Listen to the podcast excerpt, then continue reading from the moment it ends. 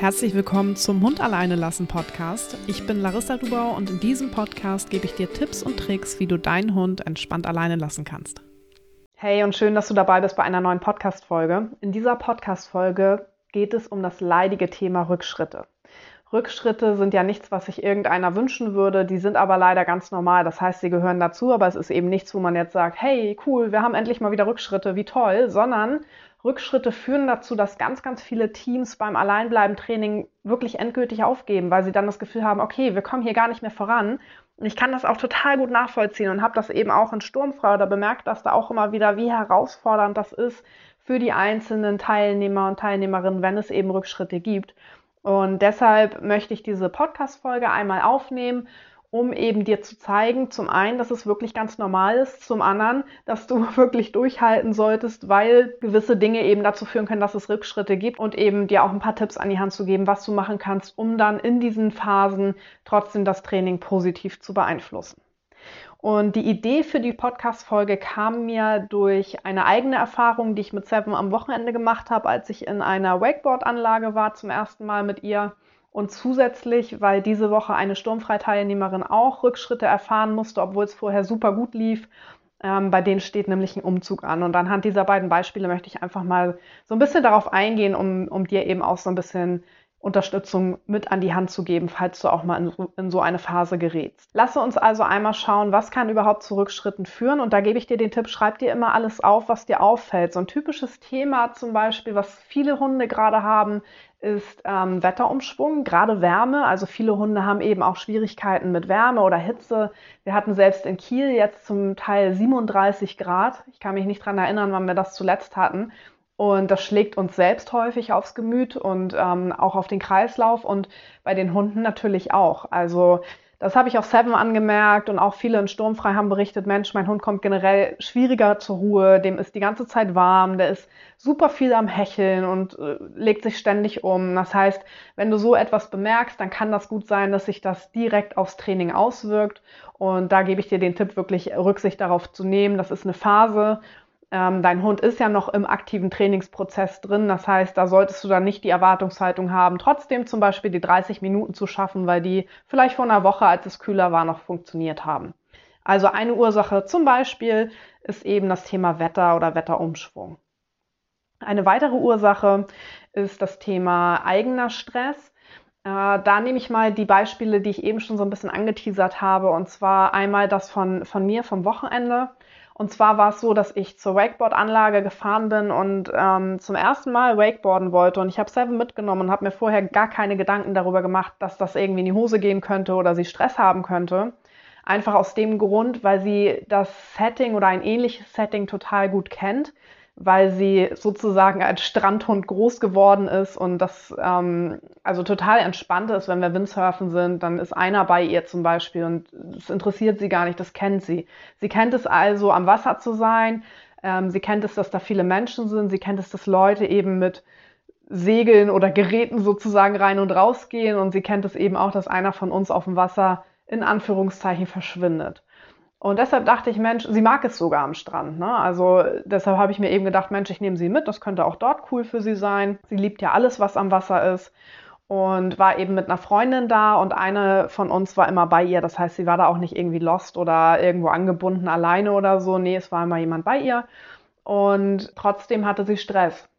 Und das habe ich dann reflektiert und habe gemerkt, okay, ähm, für mich war es das erste Mal Wakeboarden. Wakeboarden ist ein bisschen was anderes als Windsurfen und ich hatte ein bisschen Respekt vor diesem Moment, wenn die Kabelzuganlage eben Gas gibt und man da halt diesen, diesen Ruck bekommt und dachte so, hm, was erwartet mich da? Und habe gemerkt, ich bin innerlich wirklich aufgeregt und nervös. Also nicht so, dass ich jetzt aufgeregt gesprochen hätte oder ganz aufgeregt rumgewuselt wäre oder rumgelaufen wäre, das nicht. Aber ich habe gemerkt, okay, innerlich fühle ich mich nervös. Und da habe ich gemerkt, okay, klar, Seven lässt sich von sowas schnell anstecken und das hat sie angesteckt. Also sie hat einfach meine Unruhe gemerkt, Stichwort Stimmungsübertragung, und hat die total angenommen. Und mich hatte das, wie gesagt, erst überrascht und nachher halt nicht mehr, als ich dann gemerkt habe, ja klar, du bist selbst nervös. Also da merkst du einmal so, die eigene Nervosität kann sich darauf ähm, auswirken. Genauso anhand des Beispiels einer Sturmfreiteilnehmerin, da war es eben so, die haben super, super gute Fortschritte gemacht und jetzt steht ein Umzug an. Und da wurde jetzt letzte Woche schon ein Möbelstück abgeholt und danach hat sie ein Training gemacht und das lief noch super gut. Aber am nächsten Tag lief es nicht mehr gut. Und dann hatte sie gesagt, hey Mensch, ähm, ich verstehe das gar nicht, weil an dem Tag, wo es abgeholt wurde, da wirkte mein Hund gar nicht jetzt gestresst auf mich. Und da hat das Training ja auch noch gut funktioniert. Aber jetzt anschließend geht es eben nicht mehr so gut. Und da kann es eben auch sein, letzten Endes wissen wir das ja nicht. Man kann ja nur mutmaßen, was dazu führt, dass der Hund eben aktuell dann wieder mehr Schwierigkeiten hat mit dem Alleinbleiben. Und in diesem Fall kann es auch sein, dass es mehrere Dinge sind.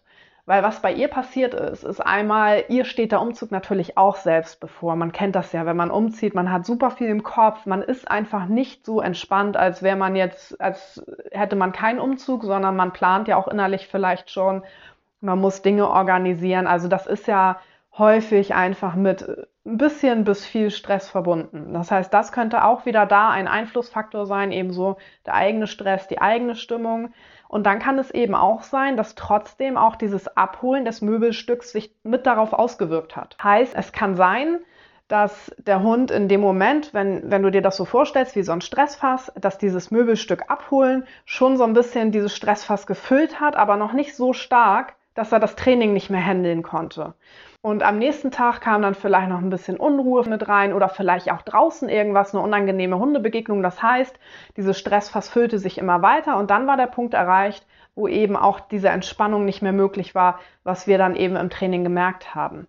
Also auch an dieser Stelle, es gibt nicht immer nur diesen Einreiz, wo du sagen kannst, hey, diese eine Sache hat jetzt dazu geführt, dass mein Hund nicht mehr so gut entspannen kann, dass wir das im Training merken, dass er nicht mehr so in die Entspannung findet wie in den letzten Wochen, sondern es kann sich aufsummieren. Also mehrere Reize können letzten Endes dazu führen, ähm, dass du auf einmal merkst, für dich ist es dann auf einmal, aber wie gesagt, es hat sich aufsummiert, dass du dann eben merkst, ja, dein Hund kann jetzt auf einmal nicht mehr so entspannt alleine bleiben, weil er gar nicht mehr so in dieser Entspannung findet. Also da merkst du, das kann auch eben eine Kombination aus Reizen sein, ähm, aber eben auch Thema eigene Stimmung wirkt sich ganz, ganz stark darauf aus. Und was dann halt häufig auch noch passiert, gerade wenn man vorbelastet ist, ähm, weil man einfach schon Monate oder Jahre lang mit diesem Thema zu tun hat, das kennen wir sicherlich auch alle, ist dann auch so dieser, diese eigene Sorge oder sogar Angst davor, dass der Hund es nicht schaffen wird. Und das macht das natürlich auch nicht besser, wenn du dann denkst, oh nein, jetzt haben wir Rückschritte und es geht nicht mehr voran und hoffentlich schaffen wir das und vielleicht gehört dazu denen, die das nie schaffen. Das bringt natürlich auch wieder Stress, Unsicherheit und Unruhe ins Training. Und dann ist man ganz, ganz schnell in so einer Abwärtsspirale, in so einer Negativspirale, wo man eben nicht mehr so schnell rauskommt. Und eine weitere Ursache, auch ganz, ganz häufig schon gehabt in Sturmfrei, sind läufige Hündinnen. Und zwar entweder bei sich selbst, weil hormonell ganz viel passiert, oder eben ähm, läufige Hündinnen im Umkreis von einem Rüden, vielleicht gerade sogar in der Pubertät, also ganz, ganz aufregend. Da hatten wir das auch, das ist schon eine gewisse Zeit her, dass ein Rüde wirklich sein Fell von den ähm, Pfoten gezupft hat also wirklich mit Stress darauf reagiert hat, dass läufige Hündinnen in der Nähe waren. Und natürlich auch das merkst du im Training und denkst auf einmal, was ist los? Und dieser Spuk ist dann meistens so nach drei, vier Wochen vorbei. Aber erstmal steht man ja da, weil man selbst weiß vielleicht gar nicht, dass man eine läufige Hündin in der Nähe hat und denkt so, hä, was ist passiert? Warum reagiert mein Hund gerade so super gestresst? Ähm, und auch da muss man halt schauen und eben Rücksicht darauf nehmen. Ein guter Tipp generell, immer wenn du merkst, dein Hund kommt nicht mehr so gut zur Ruhe im Training, das Training läuft auf einmal nicht mehr so gut wie vorher, ist zu schauen, wie verhält sich dein Hund, wenn du dabei bist. Weil daran kannst du erkennen, jetzt zum, zum Beispiel beim Thema ähm, läufige Hündin in der Nähe oder auch Wetter, Daran kannst du erkennen, ist es ein Trainingsthema, was ihr da gerade habt, oder liegt die Ursache wirklich außerhalb des Trainings, also hat gar nichts mit jetzt äh, Trainingsfortschritten per se zu tun, sondern wirkt sich grundsätzlich im Alltag gerade auf deinen Hund aus. Ne? Zum Beispiel Wetter, dein Hund wird sich dann ja auch häufiger umlegen, wenn du dabei bist. Genauso bei der läufigen Hündin würdest du das Verhalten vermutlich auch sehen, eben wenn du dabei bist. Ich nenne noch mal zwei weitere ähm, Ursachen für Trainingsrückschritte. Generell gibt es sehr, sehr viel mehr, aber das würde halt diese Podcast-Folge sprengen, die jetzt alle aufzuzählen. Pubertät ist auch genau das gleiche wie bei läufigen Hündinnen, kann eine Ursache sein für Trainingsrückschritte oder für sehr schwankendes Training, weil in der Pubertät einfach so viel im Gehirn passiert und hormonell so viel passiert, ähm, dass der Hund einfach Tage haben kann, wo du das Gefühl hast, hier läuft heute gar nichts. Das hast du dann aber meistens auch außerhalb des Trainings, dass du merkst, okay, Rückruf hat eigentlich schon super gut funktioniert. Heute äh, kennt mein Hund den Rückruf gar nicht mehr. Also ähm, das kann man dann immer ganz gepflegt einmal den Tag abhaken sozusagen und sagen, okay, morgen ist ein neuer Tag, wir gehen morgen wieder, wieder ran ans Training.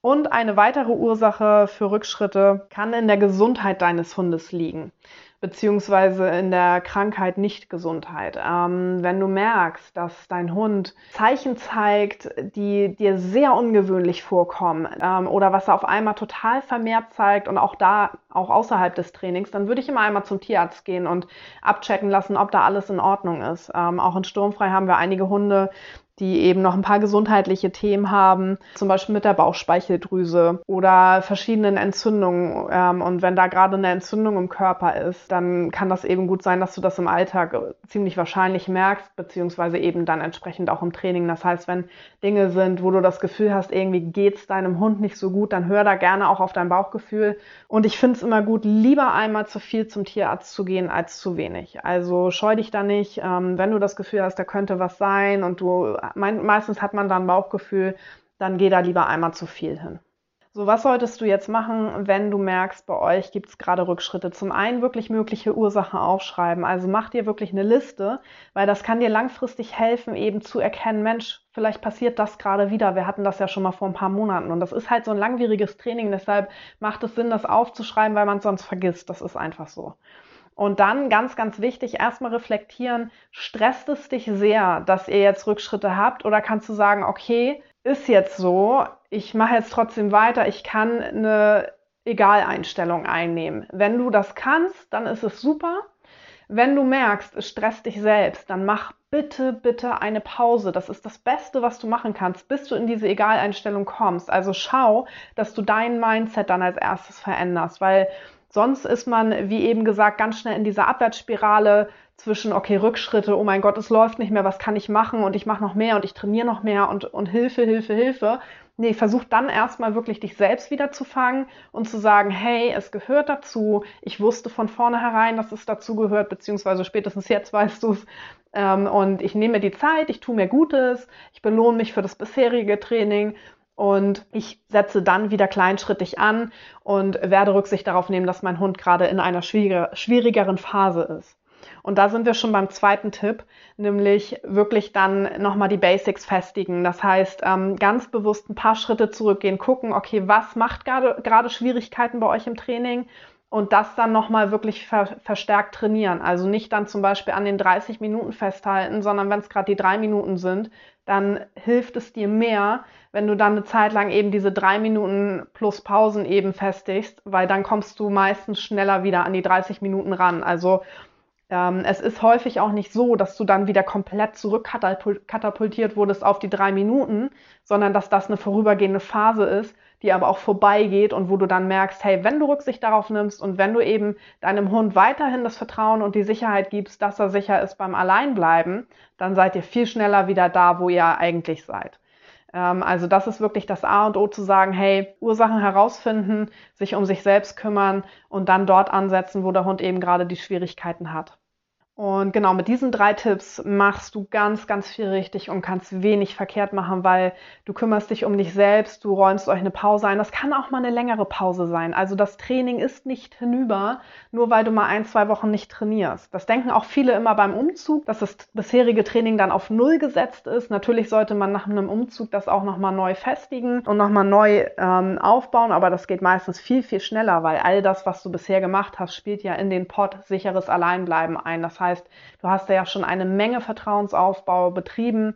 Genauso ist es eben, wenn es Rückschritte gibt und du dann einfach mal sagst, hey, ganz ehrlich, ich bin jetzt schon hier mehrere Monate im Training und jetzt nehme ich, nehme ich mir einfach mal ein bis zwei Wochen und genieße einfach mal nur so die Zeit mit meinem Hund und hake das Training einfach mal ab und dann starte ich wieder frisch weiter.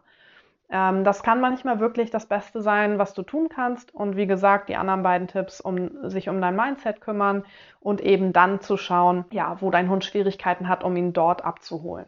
Und ein Satz, den ich noch mit dir teilen möchte, das ist so mein Credo, den ich auch ganz oft in Sturmfrei teile, ist, jedes Training, bei dem dein Hund nicht in Stress gerät, ist ein positives und erfolgreiches Training auf dem Weg zum sicheren Alleinbleiben. Damit meine ich, ganz egal wie lang dein Training ist oder wie kurz dein Training ist, solange du es schaffst, dass dein Hund nicht gestresst ist, ist es ein erfolgreiches Training, weil du füllst damit den Pot sicheres Alleinbleiben auf.